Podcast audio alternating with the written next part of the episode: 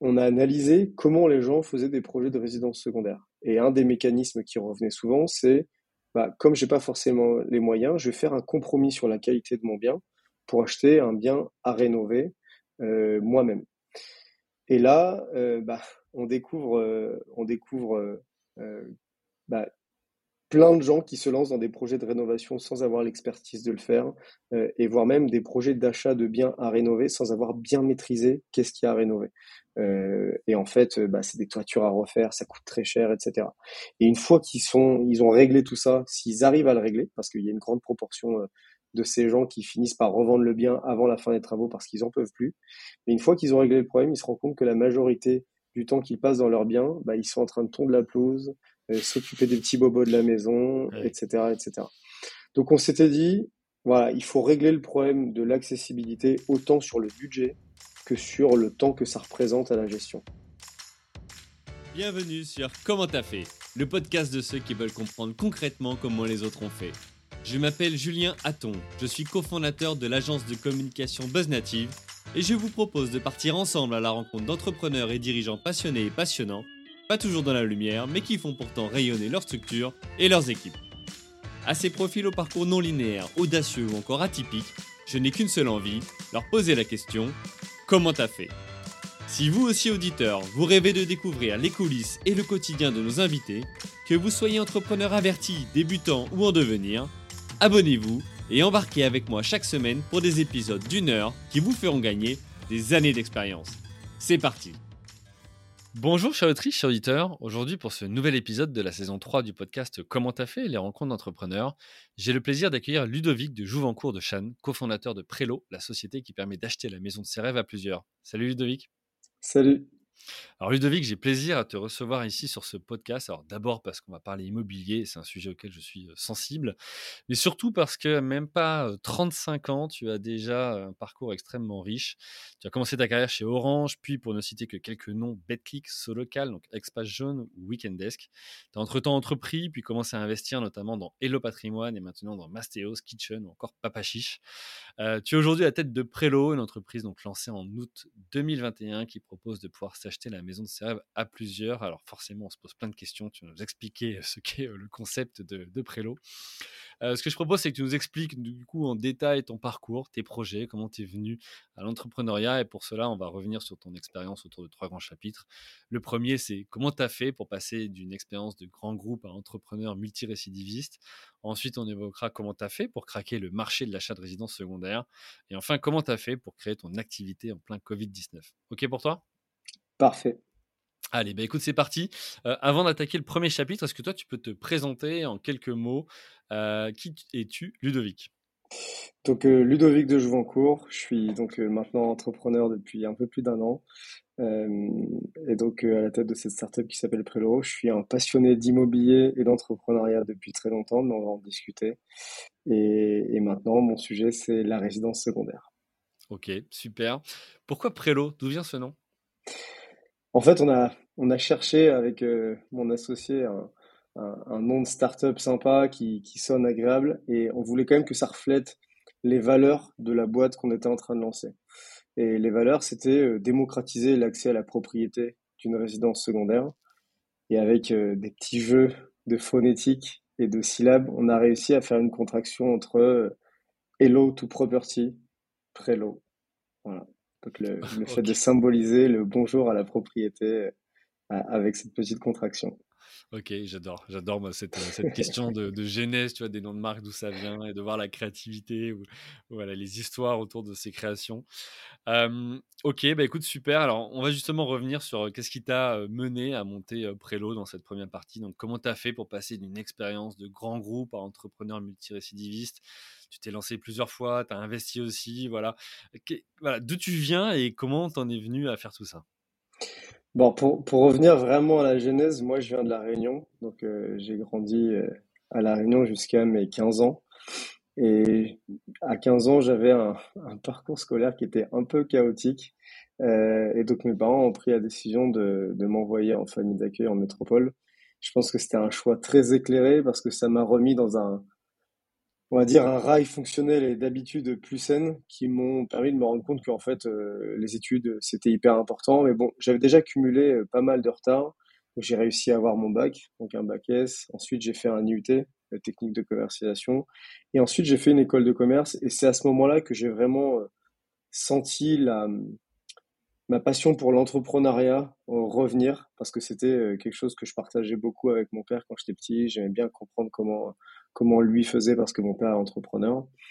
Par contre, euh, la réalité, c'était que bah, il fallait que je paye mes factures et mon loyer. Donc, euh, j'avais pas le choix forcément de devenir entrepreneur juste après mes études. Donc, euh, j'ai commencé. Euh, bah, D'ailleurs, j'ai même fait mes études en alternance pour payer mon école de commerce. Donc, mes deux dernières années, c'était une, grande chance de pouvoir financer mon école grâce à ce mécanisme d'emploi de, anticipé. Et, et, ensuite, bah voilà, comme tu l'as dit, j'ai fait euh, Ensuite, Solocal, j'ai fait plusieurs postes. Ensuite, Weekend Desk. Et en fait, euh, d'abord, j'ai commencé avec une carrière très produit, donc euh, product management. Euh, ce qui est très intéressant avec ce, ce poste et ce métier, c'est que c'est assez pluridisciplinaire. On doit vraiment comprendre comment fonctionne le marketing, des fois la finance, etc. Et en parallèle de ça, j'avais toujours besoin d'animer ma, ma soif d'entrepreneuriat avec des petits side projects. Donc j'en ai mmh. lancé euh, quelques-uns. Et, et, je suis arrivé, euh, donc c'était euh, fin, fin mi-2021. je pense que j'avais réussi à craquer le sujet de mon, mon pouvoir d'achat personnel. J'avais mis suffisamment d'épargne de côté et je me suis dit que c'était peut-être le moment d'aller d'aller bah, suivre ma quête de devenir entrepreneur à, à temps plein. Ok, alors on va, on va, on va creuser le sujet. Euh, tu as dit, alors tu as cité BetClick, euh, Solocal, Weekendesk, à chaque fois tu étais côté produit, mais sur des produits plutôt numériques? Ouais, des, complètement des produits numériques. En fait, euh, euh des fois je raconte quand on sort d'école de commerce et, surtout je suis sorti d'école de commerce en 2012, euh, j'arrive, enfin j'ai eu la chance. Alors donc j'étais parti pendant mon école de commerce, euh, j'avais fait une césure de, presque un an euh, à l'étranger. Je suis allé à Malte avec des, des, potes à moi de promo. On avait vraiment envie de découvrir le métier des paris en ligne parce qu'à cette époque-là, bah, les paris sportifs c'était assez, c'était un marché assez émergent en Europe qui était encore euh, non régulé. Et donc, euh, c'était à Malte que tout se passait. Et donc, on s'était dit, euh, juste avant l'été, c'est l'occasion d'y aller. On y a été. On a postulé dans tous les bookmakers qui avaient sur place et on a eu la chance d'arriver au moment de la régulation de la France. C'est-à-dire que Betclic, qui était un acteur fondé par des Français à la base à Londres et ensuite à Malte, qui opérait déjà sur le territoire français, à ce moment-là presque illégalement, euh, s'est plié à la régulation. Et pour accélérer cette régulation, il fallait vérifier toutes les cartes d'identité euh, et les RIB des consommateurs et des clients français qu'ils avaient. Et pour ça, ils ont embauché des batteries de petits Français qui venaient là en, en césure. Et on en a fait partie. On a fait ça pendant euh, un an. Et puis, quand je suis rentré en France, bah, j'avais eu un, un, bon rapport avec, avec mes managers. Et donc, j'ai essayé de voir avec eux si c'était possible de, bah de d'avoir une alternance chez Betclic. Donc c'était quand même une boîte avec une culture très anglo-saxonne, même si elle était fondée par des Français. Ils n'avaient jamais eu d'alternant. Et euh, voilà, avec un peu de chance et un peu d'insistance de mes précédents managers, on m'a presque imposé à la personne qui allait devenir mon futur manager euh, euh, en tant que product manager à Paris. Et je me rappelle mon premier jour, je suis arrivé, franchement, j'ai senti le découragement dans, dans ses yeux parce qu'il voyait que j'y comprenais rien du tout en fait. Lui, il venait de d'écoles de formation euh, vraiment très orientées digital, etc. Et moi, j'y pigeais vraiment rien du tout. Et donc, il a fallu, euh, ouais, je pense, ces deux années d'alternance pour pour combler le gap, on va dire, et, et, et être un vrai un vrai profil numérique, bah, voilà, qui a fait de moi d'un product manager. Donc, j'ai converti ça en CDI, quoi. Ouais, parce que toi, en fait, avais pas, à la base, tu n'avais pas de diplôme en digital, numérique ou autre? Non, pas du tout. Et voire même, j'ai jamais vraiment été un profil très euh, geek, entre guillemets.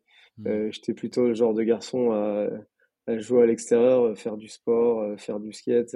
Mmh. Et donc, ça a été presque une grosse surprise pour moi quand j'ai compris ce que j'allais devoir faire pendant mon alternance.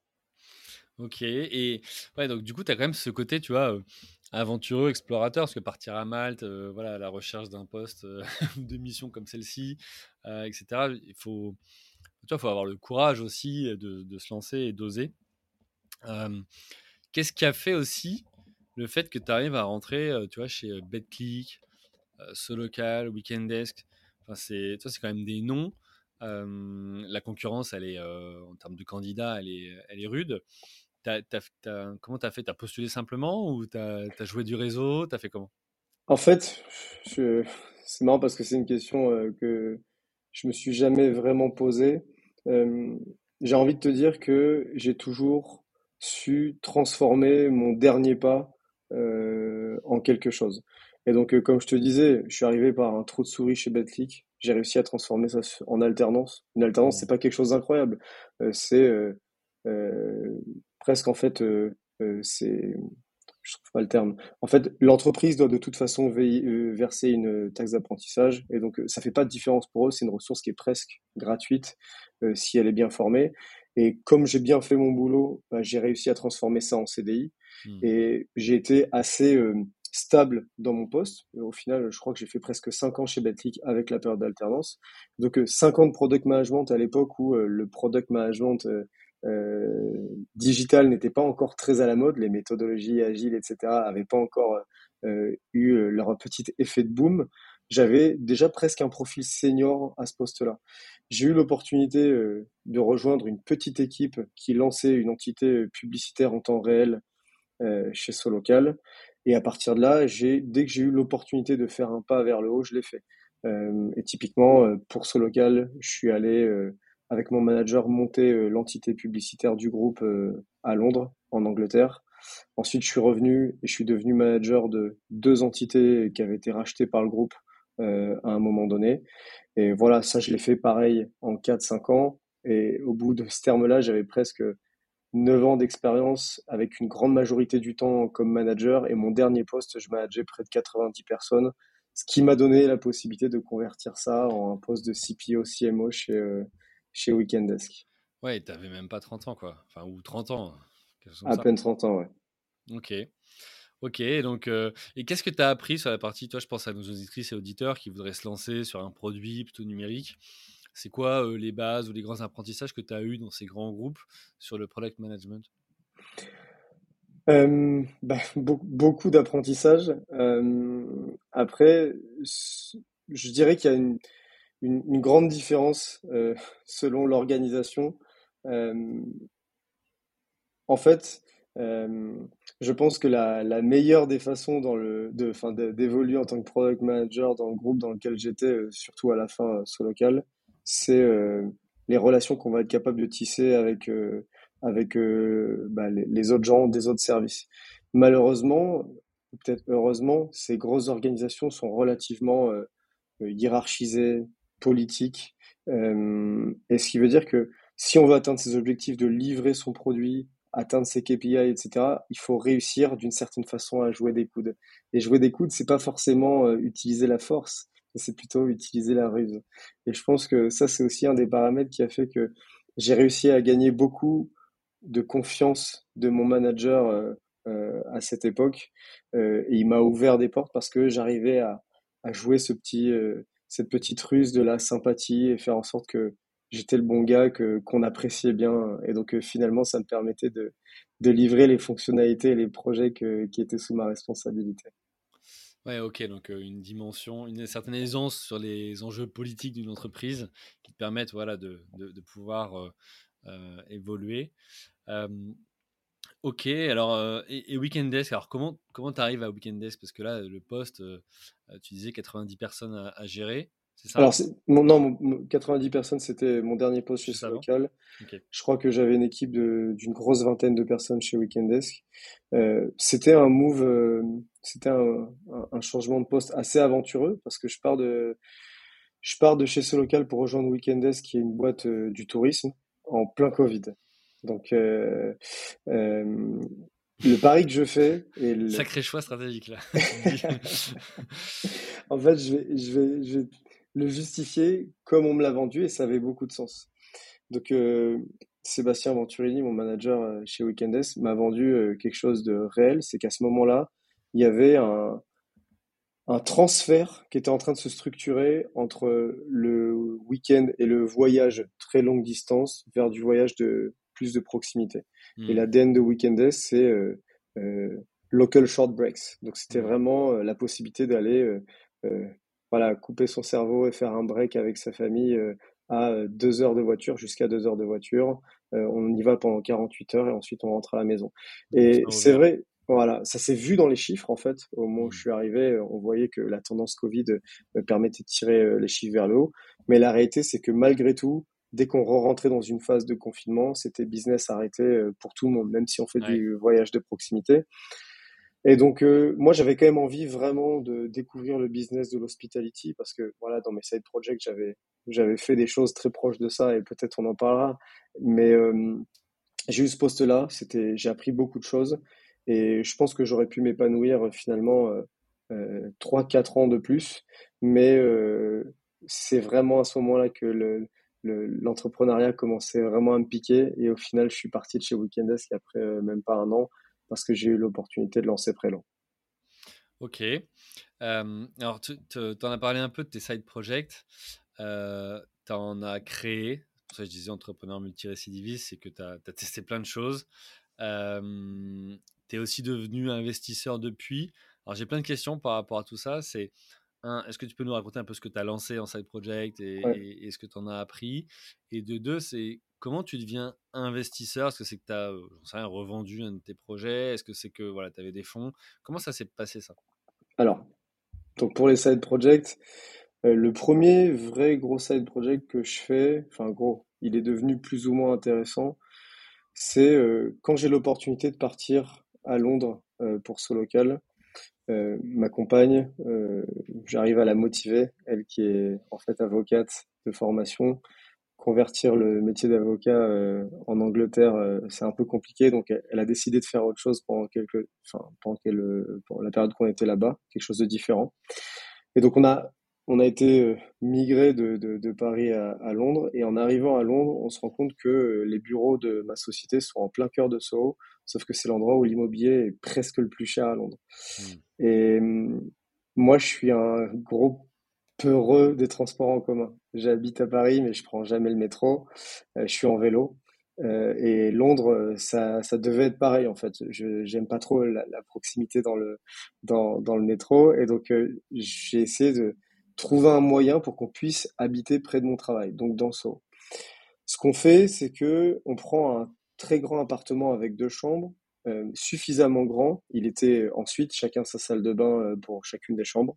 Mhm. Et je loue une des chambres sur Airbnb pour essayer de rembourser un peu le loyer et faire en sorte que financièrement ça tienne le coup. Au final, la location de la deuxième chambre paye l'intégralité du loyer et je me dis, bon, en fait, c'est assez intéressant. Mhm. Donc, euh, à ce moment-là, là, il passe euh, peut-être huit mois. Ma compagne décide de rentrer vivre à Paris, donc moi je fais les allers-retours le week-end. Et là, je mets l'intégralité de l'appartement, donc avec les deux chambres, en location le week-end, donc du jeudi soir au lundi. Là, je commence à faire des très bons revenus au-dessus du loyer que moi je payais. Mmh et après, je me suis dit, bon, bah, en fait, euh, là, c'est le moment que je rentre vivre à Paris. Et j'ai quand même gardé l'appartement et je l'ai loué, par contre, maintenant en intégralité, constamment sur Airbnb. Et j'arrive à faire, grosso modo, euh, x2 sur euh, le toi, Tu le louais, enfin, tu le sous-louais derrière. Exactement. Ce qui était autorisé ou Alors, à la base, ça l'était pas. Disons-nous les, les, choses franchement. Mais ensuite, j'ai discuté avec la propriétaire qui était euh, euh, une riche personne qui n'avait pas vraiment envie de s'embêter avec ces choses-là. Elle m'a dit, écoute, tu m'as toujours payé le loyer rubis sur ongle, euh, moi, il n'y a pas de problème. Mmh. Et donc, voilà, sur un loyer de 2700 pounds, j'arrivais à faire, grosso modo, 2700 pounds de marge à la mmh. fin du mois. Donc, du coup, je me suis dit, bon, pourquoi pas scaler? Donc, entre guillemets, scaler, je suis monté jusqu'à 5 appartements dans le quartier de Soho. Et ça pendant... tous à ton nom? Tous à mon nom. Et ça pendant près de près de euh, entre 2016 et 2019. C'est le Covid qui a tout arrêté et ça m'a permis de voilà proprement à faire un business qui euh, bah, qui était euh, autant qui ressemblait à de l'entrepreneuriat mais qui était très opérationnel sur des problématiques digitales en rapport avec l'hospitality. T'étais en limited company ou même pas Si si, j'avais créé une j'avais créé une, une société à la fin euh, et j'avais transféré les baux. Donc euh, voilà. Mais le Covid est arrivé et ça a mis un, grand coup de froid sur euh, tout ça parce qu'en fait, quand les premiers confinements arrivent donc en mars 2020, si je mhm. me trompe pas, Là, moi, j'ai plus de revenus. Par contre, je paye 5 baux à 2700 pounds par mois. donc, ah ça tire très, très fort. je fais mars, avril, mai, juin, juillet. Euh, je n'avais plus de cheveux en juillet. J'avais plus, j'arrivais plus à dormir. Hmm. J'ai laissé tomber. Donc j'ai rendu tous les baux. Euh, j'avais, j'ai perdu une grande partie de la marge que j'avais, enfin une bonne partie de la marge que j'avais accumulée depuis ce temps-là. Mais bon, je suis resté très positif. Euh, mais bon, je, je, sais que je suis pas à plaindre par rapport à plein de gens qui ont eu des business qui ont pris des coups euh, plus plus hmm. atroces avec le Covid. Donc voilà. Ça, okay. ça, donc ça c'en est un. donc ça, c'en est un. Euh, t'en avais, c'est quoi les autres? Bah, Les autres, c'est qu'en fait, quand je suis rentré à Paris, euh, l'argent que j'avais réussi à mettre de côté avec ça, euh, j'ai commencé à me lancer dans l'immobilier, donc faire des petites opérations de marchand de biens. Et donc, ma première opération, c'est un immeuble en Ile-de-France. Et j'achète un immeuble de 11 lots que je rénove et que je revends, que je revends quelques mois plus tard. Je fais l'opération en 8 mois. J'avais même jamais acheté un appartement avant. Je commençais par un immeuble de 11 lots parce que je me suis dit, euh, quand il faut y aller, il faut y aller fort. Euh, tu connaissais des artisans? Enfin, t'aimes les travaux ou... Pas du tout. Pas du tout. En fait, euh, je connaissais un peu le, principe des travaux parce que mon père avait une société de menuiserie quand j'étais jeune. Mon frère est compagnon charpentier. Donc, moi, j'ai toujours été sur les chantiers quand j'étais petit. Mais j'avais jamais coordonné les travaux, jamais mmh. géré de budget de travaux. Enfin, pour le coup, c'était euh, presque. Euh, évidemment, je m'étais beaucoup documenté. Je me suis dit, euh, il faut quand même bien faire les choses. Mais je suis quand même le genre de personne qui apprend en faisant, en fait. Mmh. j'ai beaucoup de mal à m'enfermer derrière mon ordinateur avec une formation pendant six mois si j'arrive pas à mettre les doigts et à faire les choses, enfin les doigts dans le mmh. cambouis et à faire les choses moi-même. Donc, je savais que c'était le seul moyen pour moi de de mettre le pied à l'étrier, sachant que je voulais faire de l'immobilier depuis très très longtemps. Et ça s'est avéré être une, une opération très positive. Et du coup, euh, voilà, ça, ça, ça m'a ouvert la porte à la suite euh, des opérations que je continue à faire aujourd'hui dans l'immobilier. J'essaie de faire entre, entre une et, deux opérations par an depuis, euh, depuis ce moment-là. Ok, d'accord. ça marche. Et donc, c'est là où finalement tu arrives à gagner un peu d'argent et aussi devenir investisseur. Parce que investir dans l'immobilier, c'est pas pareil qu'investir dans des boîtes. Donc là, de ce que je vois, effectivement, c'est que tu as investi dans des entreprises. Alors en fait, l'investissement dans les entreprises, me concernant, je me considère pas comme un business angel ou un investisseur en réalité. Mmh. Moi, j'ai plutôt euh, un feed d'entrepreneur. Si on regarde les boîtes dans lesquelles j'ai investi, c'est dans la très grande majorité des gens avec qui je m'entendais très très bien avant d'investir chez eux. ensuite, j'aime bien aussi le fait d'avoir moi aussi un impact sur le business dans lequel j'investis et je pense que les entrepreneurs viennent également chercher ça. Euh, c'est d'ailleurs moi ce que je fais quand euh, j'ouvre le capital de Prélo à un investisseur, c'est parce que je viens pas chercher que son argent. Et donc euh, ces boîtes dans lesquelles j'ai investi, ces projets dans lesquels je croyais, les investisseurs, enfin les entrepreneurs pardon étaient très à l'aise avec le fait que voilà j'amène un petit peu mon mon, mon grip stratégique, on va dire, et, et c'est ce qui a fait que voilà au fur et à mesure j'ai fait j'ai fait quelques quelques opérations. Mais bon aujourd'hui je suis pas un business angel ou à qui on va envoyer un deck et je vais envoyer, euh, mmh. je vais envoyer le. Je me considère pas du tout euh, comme ça et, j'ai presque envie de dire que j'ai pas les moyens de faire ça en fait. Ouais, donc tu mets des billets de quelques milliers ou dizaines de milliers d'euros. Exactement. Exactement. Euh, ok, très bien. Comment tu choisis ces projets-là, hormis le fait que ce soit des gens que tu connaisses déjà en amont? En fait, j'ai un mécanisme qui est assez clair. Hein, ça fait, enfin voilà, je sais que c'est parmi parmi les gens qui vont nous écouter, il y en a qui vont se dire c'est peut-être pas du tout la bonne méthode. Mais comment je fais? Je regarde déjà le marché. Est-ce que c'est un marché qui est croissant? Est-ce que c'est un marché assez profond? Est-ce qu'il y a de parce qu'en fait, j'ai tendance à dire vaut mieux être le dixième dans un marché extrêmement profond et se faire beaucoup d'argent en silence qu'être le leader dans un marché qui est en train de crever. Mmh je sais que, enfin, il y a des gens dans cette situation. Moi, je préfère, euh, je préfère euh, euh, me positionner dans ce type de marché-là.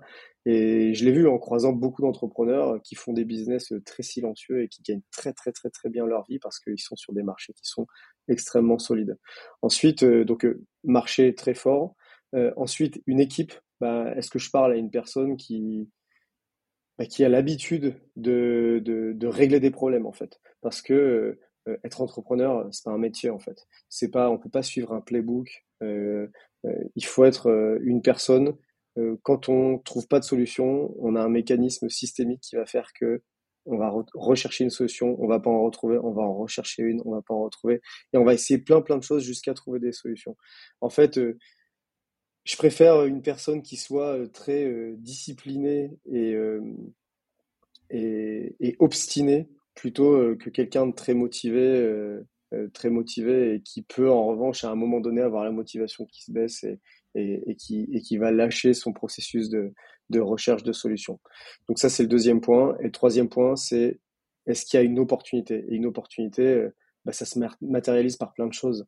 C'est est-ce qu'il y a eu un changement euh, juridique euh, récemment, euh, ce qui est une, nouvelle façon de consommer qui est en train de se structurer dans ce marché? est-ce qu'il y a, enfin voilà, même sur des tout petits business locaux, est-ce qu'il y, a un, trou d'offre à un endroit? Donc ça, pour moi, ça, crée une opportunité.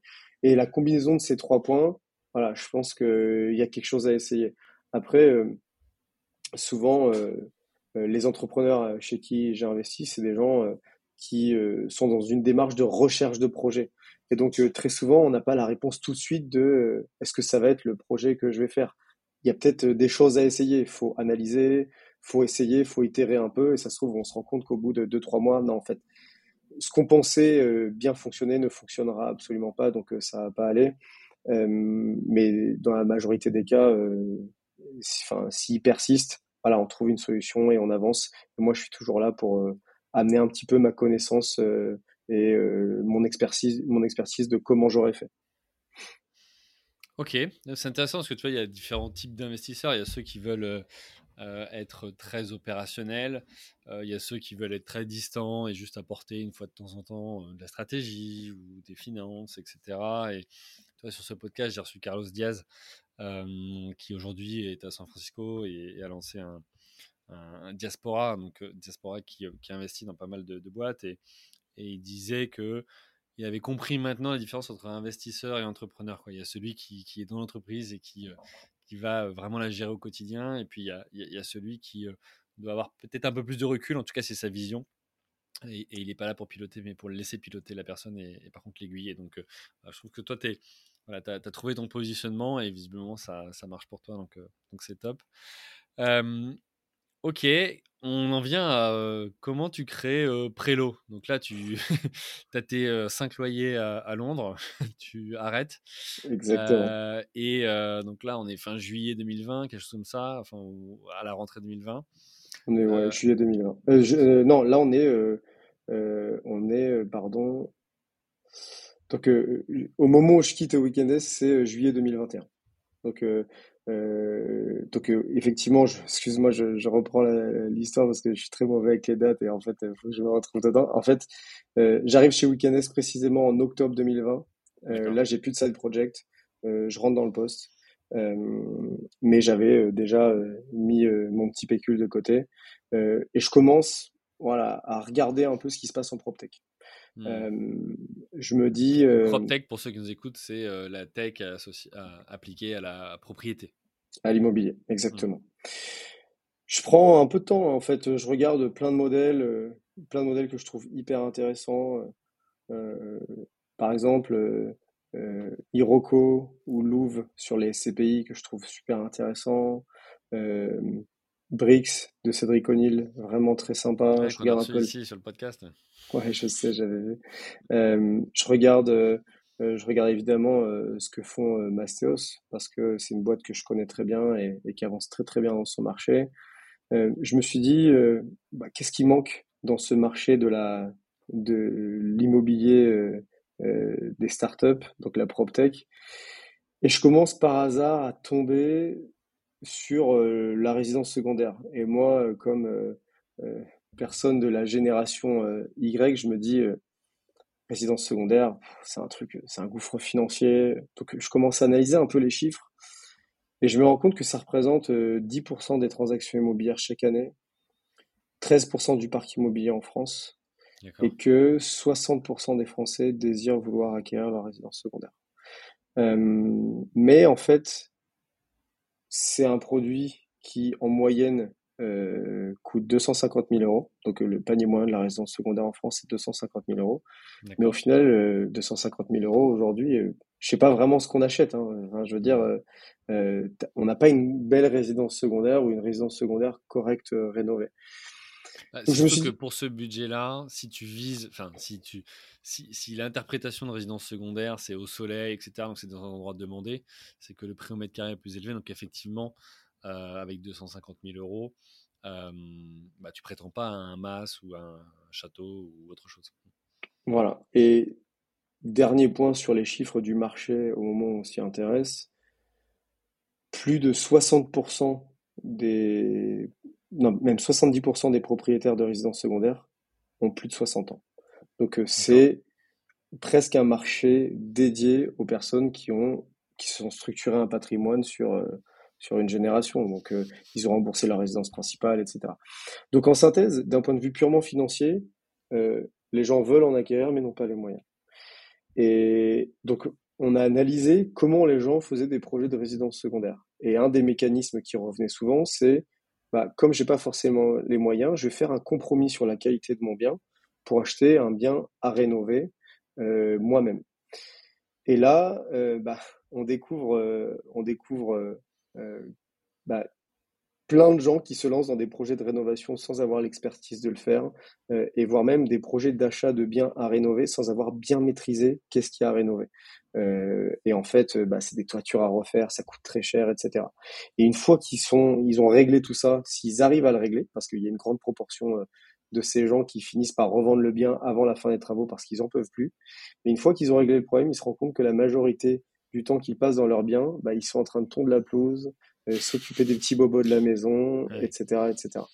Donc on s'était dit, voilà, il faut régler le problème de l'accessibilité autant sur le budget que sur le temps que ça représente à la gestion. Hmm. Et c'est comme ça qu'on a, on a eu l'idée de Prélo. Ça a été très très vite. En fait, on a eu l'idée euh, en juin avec euh, Sébastien. Enfin, j'ai eu l'idée, j'ai convaincu Sébastien. on a vite compris que bootstrapper, enfin, je veux dire, faire ce projet en fonds propres, ça allait pas être possible parce que bah c'est faut investir beaucoup de marketing, il y a des enjeux immobiliers, il y a des enjeux opérationnels. On a compris qu'il fallait lever des fonds. Je structure une présentation du projet euh, au cours du mois de juillet. Je, quitte Weekendess le 13 juillet. Euh, entre euh, voilà mi-juillet et fin juillet, je vois quelques fonds. Et au final, on réussit à lever 2 millions d'euros et on enregistre cette levée de fonds, on crée la boîte pour ça tout début août. Mais là, t'as rien, t'as pas de boîte, t'as quoi T'as un, un, un, deck, quoi. J'ai un deck. Une présentation PowerPoint. Exactement. J'ai un deck. J'ai une deck, une belle idée, une, une proposition euh, claire d'exécution. Euh, et on est une équipe plutôt euh, solide et cohérente sur le sujet qu'on s'apprête à adresser. Ok, bon écoute, ça va nous faire une transition. On va rentrer dans. J'ai plein de questions pour toi, mais dans la deuxième partie, comment tu as fait maintenant pour craquer le marché justement de l'achat de résidence secondaire Là, on va rentrer dans le détail justement de quel est le concept, euh, de en quoi ça répond à une demande, euh, tu vois, de, des, des, gens aujourd'hui qui veulent euh, acquérir une, une, résidence secondaire. Euh, quel pain point ça peut leur euh, donc leur problème hein, qu'ils rencontrent ça peut leur ça peut lever.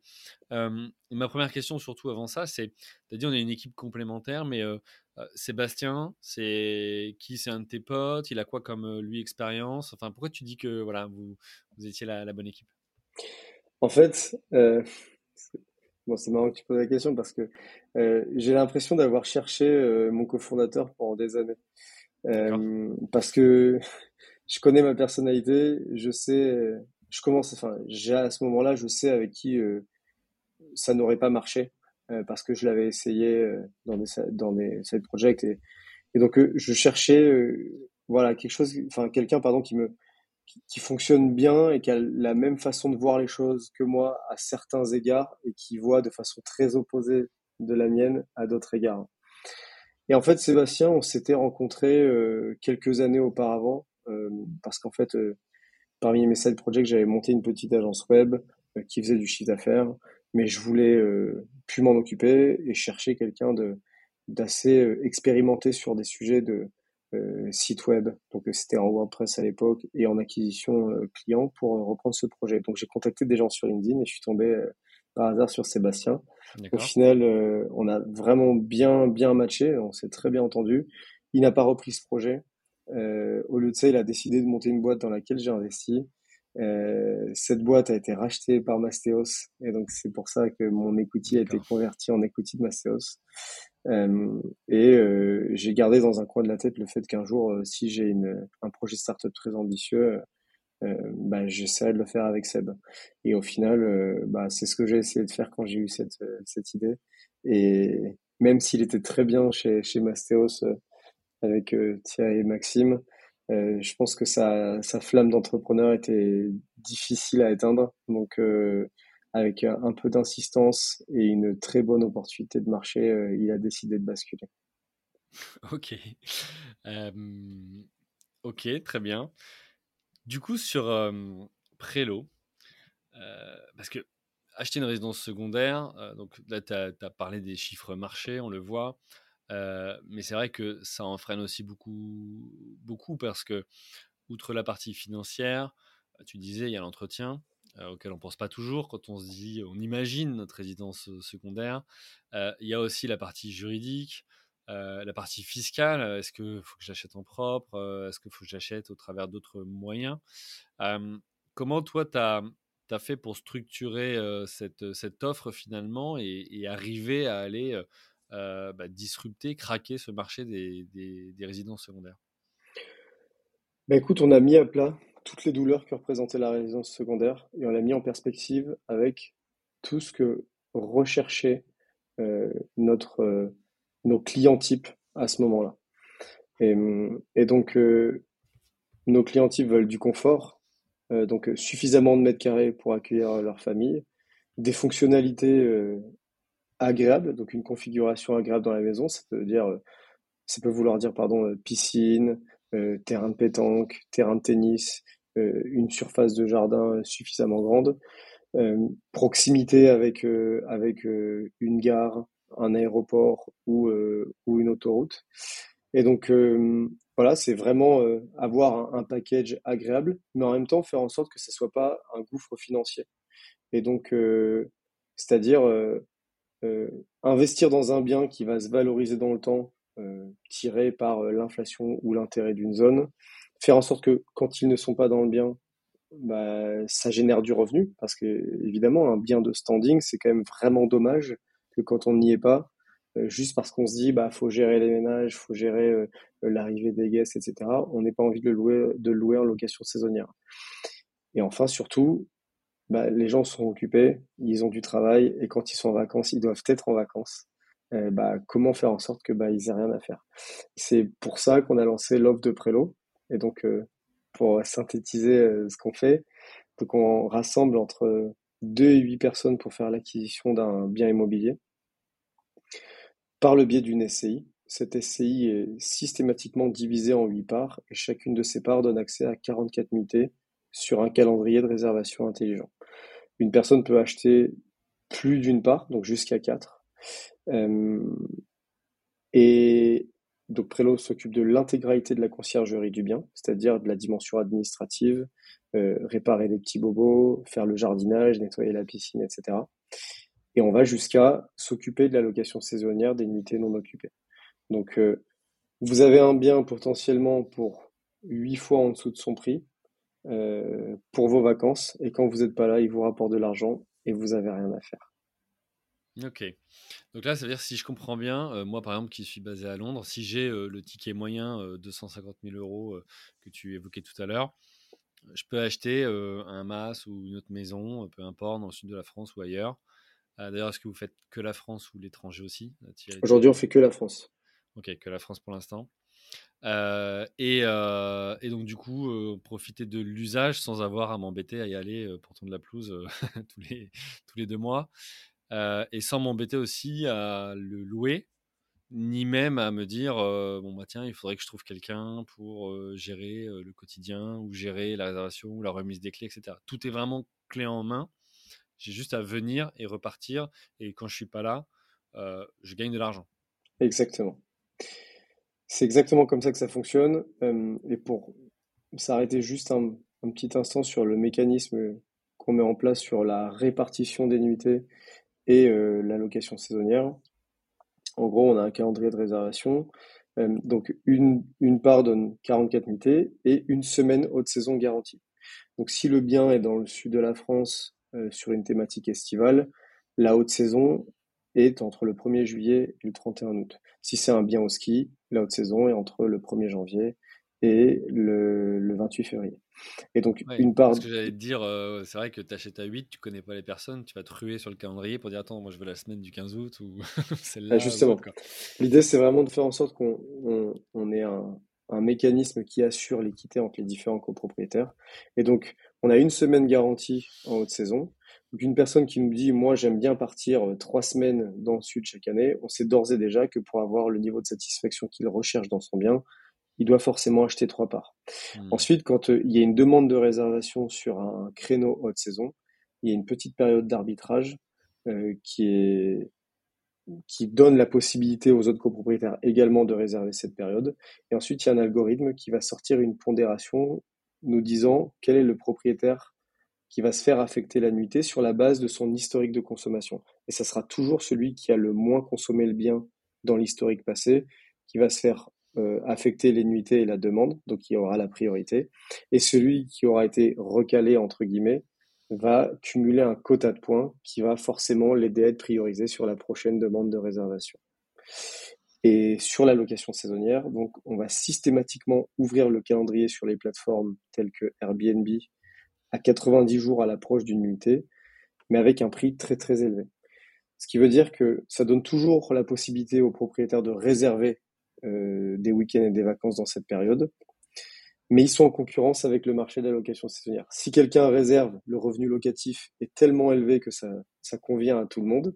Hmm. Euh, et plus on avance et qu'on approche de cette nuitée, on fait un système de yield management qui va baisser le coût de la nuitée pour favoriser la réservation sur la plateforme. D'accord. Ok. Mais euh, Il reste quoi comme douleur ou pain? Parce que là, j'ai l'impression que vous avez tout levé, là. vous avez même pensé à ça. Non, au, final, je pense que la, seule douleur qu'on constate aujourd'hui, c'est euh, bah, il faut faire un choix. Et, en fait, euh, euh, on se rend compte que bah, on arrive, on reçoit des prospects qui nous disent bah, écoutez, moi, je veux la moitié d'une maison dans le sud. Et très vite, on rentre dans des arbitrages du type ah bah finalement, je vais prendre une part d'une maison dans le sud, une part d'un chalet au ski et peut-être euh, deux parts de biens à la campagne pour avoir, pour le même budget, euh, une thématique de vacances euh, très diversifiée selon le moment où je pars en vacances. Oui, parce qu'en fait, plutôt que d'investir dans un bien où quelque part tu es aussi un peu obligé d'y aller tout le temps si tu veux l'entretenir, etc. Là, l'avantage, c'est que si tu as cette somme à investir, tu peux la répartir dans plusieurs biens et voilà, couvrir un peu toutes les périodes de vacances dans l'année ça aussi finalement, parce que c'est vrai que parfois tu échanges avec des, profils qui disent bah, moi je veux pas acheter une maison si j'ai la possibilité évidemment, mais à un endroit parce que si je le fais, je suis obligé d'y aller tout le temps et c'est aussi une contrainte de me dire bah, je, vais tout le temps au même endroit. Là où d'autres adorent et c'est leur voilà lieu un peu de, de refuge ou c'est leur lieu voilà de, de, souvenir. Mais voilà, donc ça, est-ce que tu as vu dans les, justement dans l'approche des gens qui achètent, est-ce que tu as vu une évolution? Est-ce que tu réponds plus à un des deux types? Enfin voilà. Alors en fait, aujourd'hui, je pense que on se rend compte que effectivement, en discutant avec des prospects, il y a ceux qui sont très en attente de diversité. Mmh Et l'avantage de notre concept, c'est que bah, ça n'enlève pas la possibilité de se diversifier, en tout cas de se diversifier pour ses vacances. Pourquoi? Parce que comme nous, on va permettre la location systématiquement, euh, une personne peut être propriétaire et finalement se dire une année, moi je veux pas du tout aller dans ce bien, je vais faire du revenu locatif et euh, de l'autre côté, euh, ben, je, pars en vacances en louant mes vacances à d'autres endroits. Ça, c'est une possibilité. L'autre possibilité, c'est de se dire que j'achète plusieurs thématiques de biens. Mais la réalité, c'est qu'on se rend compte que quand on commence à parler à des familles qui ont des enfants, la logistique des enfants euh, fait que drastiquement le, le champ des possibles est réduit quand on parle de location. Et pourquoi? Parce que bah, finalement, avec des enfants, le choix d'une offre Airbnb dans une zone très demandée, bah, elle est beaucoup moins intéressante ou très vite réservée et très chère. Donc, il y a ce point-là, mais il y a aussi le fait que quand on a des enfants, bah, il y a l'organisation, la logistique. Et des fois, en fait, pour les vacances, on a juste envie de jouer la sécurité. Et ça, c'est un mmh. comportement qu'on constate vraiment avec les, les, familles qui ont des enfants. Et donc, finalement, ils finissent au fur et à mesure, sans être propriétaires, à toujours aller au même endroit. Et donc, euh, c'est vraiment dommage de louer en allant tout le temps au même endroit et jouer la sécurité sans être propriétaire. Parce qu'on pourrait faire grossir et développer son patrimoine par le biais de son lieu de vacances. Ouais, donc là, en fait, ce que le concept finalement de Prélo, c'est de privilégier l'usage à finalement le fait de détenir en soi. Ça ne veut pas dire que tu détiens pas le bien, hein, euh, je n'ai pas, dit ça. Mais ce que je veux dire, c'est que tu peux acquérir un, quota d'usage d'un bien euh, qui est celui de tes rêves, et en même temps, tu peux soit en faire un investissement financier, soit récupérer dès lors que tu ne l'utilises pas. Donc, c'est là aussi l'intérêt, je trouve. Bah en fait, c'est complètement. Euh, L'enjeu, c'est vraiment de réunir le plaisir et le patrimoine. Hmm. Sachant que aujourd'hui, euh, l'offre de résidence secondaire ou le choix qu'on a pour ses vacances, c'est toujours basé sur l'un ou l'autre. Euh, soit je développe mon patrimoine, j'investis dans un investissement locatif euh, dans un endroit où je partirai jamais en vacances, ou j'investis dans une SCPI, etc soit euh, et, de l'autre côté je, loue mes vacances. Euh, donc voilà, il n'y avait pas de, jonction entre les deux. Là, l'idée c'est de faire en sorte qu'avec le même ticket, euh, on, règle ces deux problèmes-là. Et après, ce qui est hyper intéressant, c'est que on se rend compte que les produits type résidence secondaire sont des produits très résistants à la crise et qui prennent beaucoup de valeur. Les gens qui ont investi il y a 5-6 ans à Biarritz, font déjà des plus-values monstrueuses aujourd'hui. Hmm. Euh, et, quand on est locataire de son lieu de vacances, on se prend l'inflation de plein fouet parce que forcément, euh, les prix montent, les prix montent. Alors que là, on pourrait se dire, euh, vraiment, je pars en vacances à l'endroit où je voulais partir en vacances, je fais du revenu locatif. Et en plus, si je veux revendre dans 4-5 ans, j'ai une plus-value latente qui est relativement sérieuse qui m'attend. Donc voilà, l'idée c'est de gagner sur tous les tableaux. Ok, donc J'imagine qu'un de tes enjeux, c'est de trouver les biens, d'avoir du stock en fait. Ouais, alors oui, mais en réalité, le fait de rassembler 8 personnes en considérant un budget, enfin un panier moyen de 250 000 euros, bah, ça fait des, propriétés qui sont, qui sont très chères. Hein. Ça fait 2 millions d'euros. Et au final, quand tu passes une certaine strate, il y a moins d'acheteurs. Exactement. C'est pas aussi liquide qu'un studio parisien. Euh, aujourd'hui, la réalité, c'est que euh, notre panier moyen, c'est 160 000 euros versus le panier moyen de la résidence secondaire qui est à 250 000. Donc nous, on est plus proche des 1,2 euh, million en réalité. Ce qui fait bah, qu'on a des propriétés qui sont très qualitatives, juste au-dessus de cette, de cette strate de la, de la concurrence et de l'attention. Donc on arrive à trouver du stock assez facilement, sans pour autant que les gens aient besoin de casser leur tirelire euh, énormément pour avoir, euh, pour avoir leur part. Mmh, ok. vous êtes combien aujourd'hui chez Prélo pour, euh, pour gérer finalement tout ça? On est 50 aujourd'hui chez Prélo. D'accord. Et, c'est quoi comme type de profil? Tu as, des, as des gens qui, sont, qui scannent Internet et font des visites de biens, tu en as d'autres qui sont des devs? Enfin, comment tu as, as constitué ton équipe?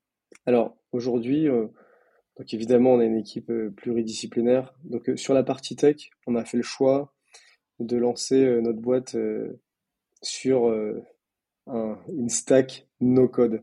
Donc je vais essayer de vulgariser un peu le terme. On a essayé de se positionner sur tous les outils qui nous permettent de livrer de la fonctionnalité très rapidement en minimisant l'effort de développement. Donc aujourd'hui, évidemment, on a, on a quand même des développeurs dans l'équipe, mais le choix d'être parti sur des technologies euh, qui sont théoriquement no-code nous permet d'aller beaucoup plus vite et vraiment se focaliser sur euh, l'expérience utilisateur, le design, à quoi vraiment doit ressembler la fonctionnalité. Donc on a une équipe qui est complètement dédiée à ça. Ensuite, on a une équipe marketing qui est dédiée à euh, trouver nos clients, les accompagner sur les messages, pourquoi acheter une résidence secondaire, comment bien la choisir, etc. On a une équipe commerciale qui finalement bah, euh, va accompagner le client du bout en bout de son expérience d'acquisition. Mmh. ça passe par l'étude de sa capacité de financement, l'obtention de son financement, la visite de son bien, la réalisation de sa nuit ouais, Vous les accompagner aussi pour faire ça, enfin pour faire la démarche. Complètement. Mmh. L'idée, c'est qu'une fois que quelqu'un rentre dans le processus commercial, il soit guidé de bout en bout jusqu'à son premier séjour dans le bien. Euh, et on a une équipe euh, opérationnelle sur la partie immobilier, donc c'est-à-dire euh, trouver les biens, les rénover, les meubler, donc vraiment toute la restructuration et l'acquisition des biens. Et enfin, on a une équipe property management, ce qu'on appelle gestion de propriété. C'est les gestionnaires qui sont en charge de toute l'expérience client et guest des plateformes dans les propriétés et faire en sorte que euh, tout soit systématiquement au top. Et donc, c'est ce gestionnaire de propriété qui est systématiquement en contact avec le propriétaire sur euh, bah, quand est-ce qu'on doit préparer la maison, de quoi vous avez besoin, etc. etc. Ok. alors, deux questions plutôt orientées chiffres. la première, c'est déjà, est-ce que si moi je trouve un bien, par exemple, sur la plateforme de Prélo, mais je suis le seul à vouloir acheter une part et qu'il n'y a pas encore les autres. Est-ce que je suis obligé d'attendre qu'il y ait sept autres personnes qui veulent acheter des parts ou comment ça se passe? Alors, ça dépend du bien. Si c'est un bien très atypique sur lequel on n'a pas forcément de conviction sur notre capacité à vendre les autres parts, oui, tu vas devoir attendre. En mmh. revanche, on se rend compte qu'il y a quand même beaucoup de dénominateurs communs sur les produits de vacances pour, pour des familles. Et, et c'est pour ça d'ailleurs que maintenant on en a un stade où on anticipe le stock qu'on va rentrer mmh. parce qu'on sait grosso modo qu'est-ce qui va nous être demandé. Et donc dans les faits, euh, aujourd'hui non, c'est pas le cas. Tu arrives, euh, le, bien qu'on te propose va très majoritairement être dans tes critères. Euh, tu vas l'acheter et on aura trouvé les autres copropriétaires très peu de temps après. Et en fait, nous, on se sera porté acquéreur du résidu de part pour que tu puisses déjà consommer ton bien tout de suite au moment où tu es propriétaire. Donc c'est toi qui achètes d'abord le bien, prélo, et après qui le revend à la, SCI que tu montes pour les, pour les acquéreurs? C'est même plus simple que ça. Nous, on achète le bien par le biais de la SCI qui est constituée au moment de l'acquisition. Ah, ok. Tu et ensuite, on revend les parts. Mmh, ok. ok, bon bah écoute, très bien. Tu as quelques chiffres à nous partager aujourd'hui? Vous avez combien de clients ou de chiffre d'affaires ou de, de biens? Donc, on, on communique pas malheureusement où est-ce qu'on en est aujourd'hui. Euh, notre objectif, c'est d'avoir vendu 60 euh, propriétés d'ici la fin euh, de l'année 2022. D'accord. D'un panier moyen de, de 1 million d'euros, 3 millions et 1 million 2. Donc voilà. Après, il y a, je pense, eu une très grande différence de traction entre le moment où on s'est lancé, c'est-à-dire 2021 et 2022 on a senti une très forte accélération en 2022 qui a évidemment été accompagnée par euh, la deuxième levée de fonds qu'on a réalisée. Ça a été annoncé, on a levé 13 millions d'euros en février de, cette année. Et, euh, et surtout la couverture média qu'on a réussi à réaliser. Notre sujet est relativement intrigant. Euh, ça, ça, suscite du bouche à oreille et donc ça nous a permis de, bah, de, découvrir beaucoup de nouveaux prospects et de nouveaux clients au cours de cette année. Donc, euh, on espère euh, vraiment être capable d'atteindre notre objectif d'ici la fin de cette année. Ok, ça marche. Alors, je vois l'heure qui tourne et il nous reste 5 minutes, donc on va aller euh, sur, sur la dernière partie Covid. toi, tu as créé en août 2021. Donc le Covid avait déjà un an, on avait déjà la, crise euh, du Covid. Est-ce que l'idée t'est venue à ce moment-là? Est-ce que, enfin, comment t'as créé? Est-ce que tu t'es dit, bah, du coup, euh, ok, nous, on est un peu partout en France, euh, donc on va faire du full remote. Comment tu as fait pour créer une culture d'entreprise? Bah, En fait, tu l'as dit, nous, on s'est créé post-Covid avec un, déjà une, un service adapté au nouveau code de consommation post-Covid. Mmh. Et en fait, ça s'illustre par un chiffre. Hein. Il y a eu une augmentation des transactions dédiées à la résidence secondaire entre 2020 et 2021 qui a augmenté de 7%. Donc euh, c'est énorme. Euh, nous, on a vu cette opportunité de marché et tout le monde parlait de résidence secondaire en 2021. Donc euh, forcément, nous, on s'est construit là-dessus, mais également sur notre façon de travailler chez Prelo. Aujourd'hui, on se considère pas comme full remote parce qu'on a des bureaux à Paris, on a des bureaux à Lyon, mais on est, si tu me permets l'anglicisme, full remote friendly. Donc mmh. quelqu'un qui veut travailler que de chez lui, travaille que de chez lui, il n'y a aucun problème. et c'est d'ailleurs le, même le cas de mon associé hein, qui habite euh, dans sa petite maison euh, près de Valence et qui, qui est très rarement au bureau. C'est le cas de plein d'autres membres de l'équipe, mais il y a aussi des, des personnes chez nous qui sont très attachées au, au présentiel et au, contact humain euh, dans le travail. Et c'est pour ça que ben, les équipes commerciales à Lyon sont relativement orientées sur du présentiel et à Paris, c'est aussi un peu le cas. Et donc, on a réussi, malgré tout, avec, je pense, de l'insistance et, et, en fait beaucoup de communication auprès de nos équipes à imprimer une culture de une culture de boîte euh, vraiment basée sur euh, bah, notre capacité à délivrer de la valeur à nos clients, ce qui est vraiment euh, vraiment notre priorité numéro un, malgré le fait que bah, on se voit pas physiquement tout le temps, mais voilà, on a notre bureau virtuel qui est une combinaison entre Slack, Notion et, et Google Meet. Ok, D'accord, donc ouais. Donc, euh, assez moderne dans l'approche euh, et plutôt, euh, plutôt connecté. Toi, t'es basé où, toi? Moi, je suis à Paris. Toi, t'es à Paris, ok. ok, ça marche. Bah écoute, alors, euh, on n'aura pas eu trop le temps d'évoquer le Covid, mais hormis, enfin, tout ce que je comprends en tout cas, c'est que le Covid a élevé aussi les consciences sur le fait que, euh, voilà, peut-être que le mode de vie qu'on avait avant, euh, peut-être que, voilà, la centralisation, en tout cas, la concentration de, personnes bah, dans certaines villes, etc., était peut-être pas le mode de vie qu'on voulait. Donc, de ce que je comprends, c'est que vous avez été aussi porté par toutes ces personnes qui ont voulu se mettre au vert ou qui ont voulu justement pouvoir disposer d'un lieu pour créer des souvenirs, un lieu où ils peuvent y passer du temps en famille. ok, super. Alors, avant de conclure, j'ai une dernière question pour toi. Ça veut dire quoi pour toi, entreprendre ou être entrepreneur? Ça veut dire régler des problèmes. Ouais, mais j'aime bien, mais c'est ça, tu vois, tu le disais tout à l'heure, en plus, tu l'as dit dans la première partie. non, mais c'est euh, garder cette envie de régler des problèmes, c'est ça, du chemin, c'est ça. C'est une façon peut-être pas très positive de le présenter, mais en fait, euh, c'est comme ça que je vois les choses. Mais on règle des grands problèmes en réglant plein de petits problèmes. Et au final, être entrepreneur, c'est ça. Ok, bah écoute, je prends, c'est euh, intéressant. Euh, bah, écoute, merci à toi, euh, Ludovic.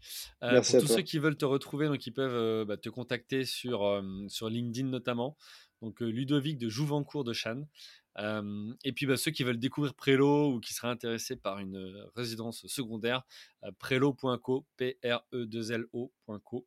Allez-y, il y a des super, super résidences, des super maisons, des super mâts. Voilà. Donc si vous avez un peu d'argent de côté et que vous souhaitez investir de manière madine, effectivement, Prélo est une, solution. Euh, il me reste à vous euh, dire merci, vous remercier pour votre fidélité, pour vos messages privés, publics, pour votre soutien, pour votre euh, voilà, pour, pour, pour, tous ces messages que vous m'envoyez, pour toutes ces propositions d'intervenants. C'est grâce à vous que chaque semaine j'ai la chance de pouvoir interviewer ces profils tous plus inspirants les uns que les autres et vous en faire bénéficier. C'est la raison d'être de ce podcast. Donc merci à vous tous. Je vous souhaite une bonne journée. Je vous dis à la semaine prochaine. Bye. Merci à vous, chers auditeurs, d'avoir suivi l'épisode jusqu'au bout. Si vous êtes arrivé jusqu'ici, c'est que le podcast vous a plu. Alors pour nous aider à continuer, rendez-vous sur votre plateforme d'écoute de podcast préférée et laissez-nous un avis 5 étoiles avec un commentaire positif ou un message pour notre invité du jour. Parlez du podcast autour de vous, c'est le meilleur moyen de nous aider à vous proposer du contenu de qualité. C'en est fini pour aujourd'hui, un grand merci à vous et à la semaine prochaine.